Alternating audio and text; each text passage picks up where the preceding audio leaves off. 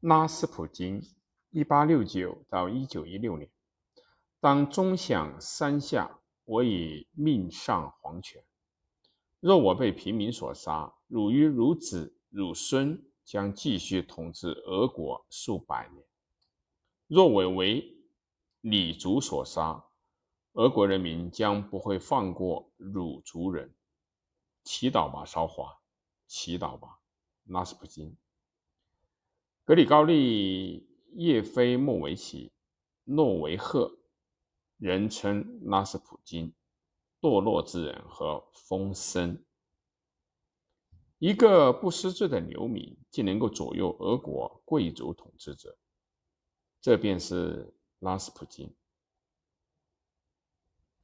在那个俄国贵族痴迷于神秘主义与超自然现象的年代，拉斯普京用他那奇特的占卜和巫术吸引了大批的追随者，以一名异能者的身份而成名。拉斯普京的主张应该是源自于俄罗斯正教会边僧派，他篡改了该派的教义，宣扬极端纵欲为接近上帝的。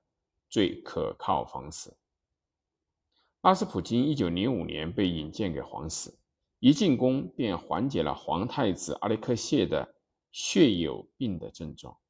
很快，他就成了亚历山德拉皇后的私人顾问与知己和密友。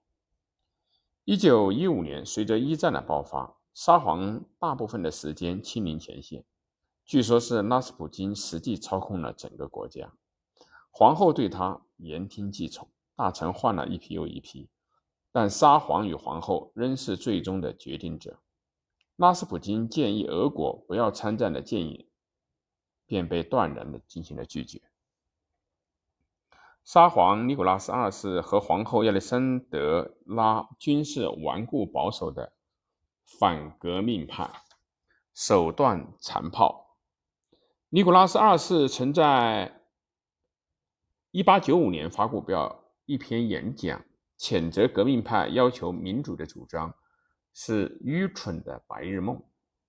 1905年革命失败后，沙皇还资助了血腥的黑色百人团的运动。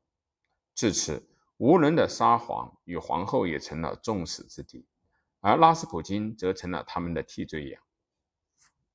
谣言在皇宫中疯传，称为风筝，与皇后有染。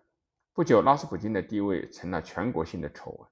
随后，新谣言又起，这一次皇后成了女同性恋者，沙皇则变成了性无能者。拉斯普京进一步成了沙皇腐败统治的象征。最终，一九一六年的十二月，孤注一掷。决心保住王位的贵族们密谋要取拉斯普京的性命，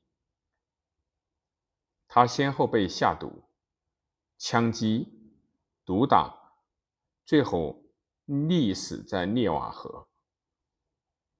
讽刺的是，拉斯普京对毒药和子弹的抵抗力惊人，其神力可见一斑。